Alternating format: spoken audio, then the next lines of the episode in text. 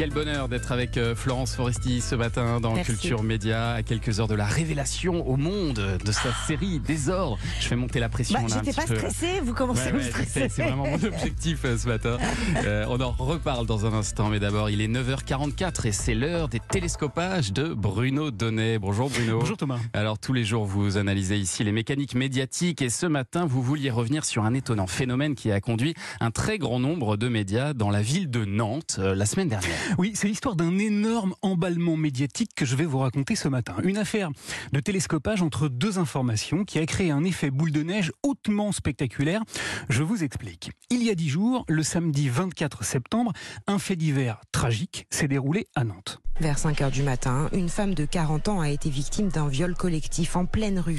Une femme a été violée par deux hommes d'origine soudanaise. Et comme BFM TV que vous venez d'entendre, tous les médias ont donc relayé cette information. Seulement voilà, la veille de ce drame, le vendredi, le journal Le Figaro avait publié un classement. Un classement des villes les plus dangereuses du monde dans lequel, devinez quoi, Nantes apparaissait comme Non. encore plus infréquentable que Bogota en Colombie.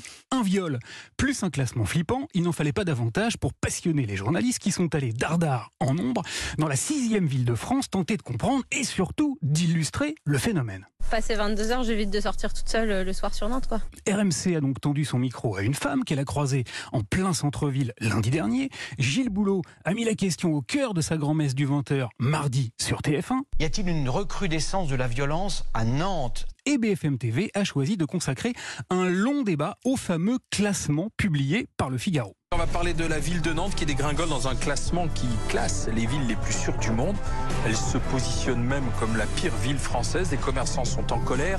Alors il faut s'arrêter un petit instant Thomas sur ce classement hautement sensationnel, car c'est bien sa publication conjointe au viol qui a mis le feu aux poudres médiatiques et qui a suscité le vif intérêt de très nombreux médias qui, comme BFM TV, l'ont donc pris pour argent comptant. Il y a un indice de, de sécurité en France, donc là on est sur le sentiment d'insécurité et Nantes effectivement dégringole En dessous de euh, Marseille. en, Ouais. en dessous de Marseille hein, et, de Paris, donc il y a, il y a- il y a visiblement un problème à Nantes.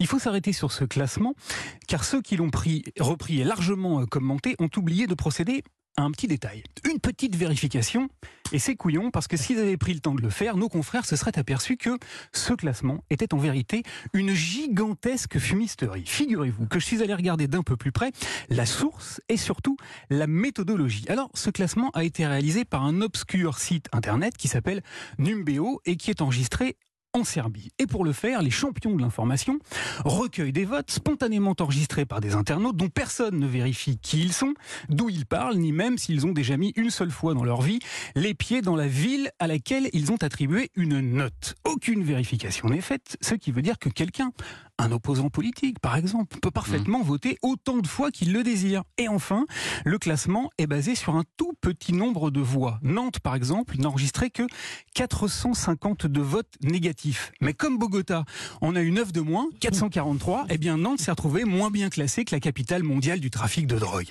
Pas grave. Sur CNews, par exemple, Pascal Pro y a trouvé une source d'inspiration monumentale pour son éditorial de mardi dernier. La ville de Nantes illustre par l'exemple 30 ans de faillite de l'État, 30 ans d'impéritie de la municipalité. L'avocat Gilles William Golnadel, un prétexte pour son analyse un brin expéditive de vendredi. L'insécurité à Nantes, comme l'insécurité à Rouen, que je connais bien, suit servilement la courbe de l'immigration. Tout le reste est de la littérature. Et Éric Zemmour, un motif pour nous apprendre sur BFM TV qu'il connaissait qui? Des pauvres gens qui ont le malheur de vivre où? À Nantes, je peux vous dire que moi, je connais beaucoup de gens qui habitent à Nantes. Je peux vous dire que c'est devenu euh, terrifiant. Voilà, alors rassurez-vous Thomas, hein, la plupart des journalistes sont tout de même allés vérifier les chiffres, les vrais, pas ceux du site serbe, mais ceux fournis par la préfecture, TF1. L'a fait et nous a appris une chose étonnante. À Nantes, ces cinq dernières années, les coups et blessures volontaires ont augmenté de 17%.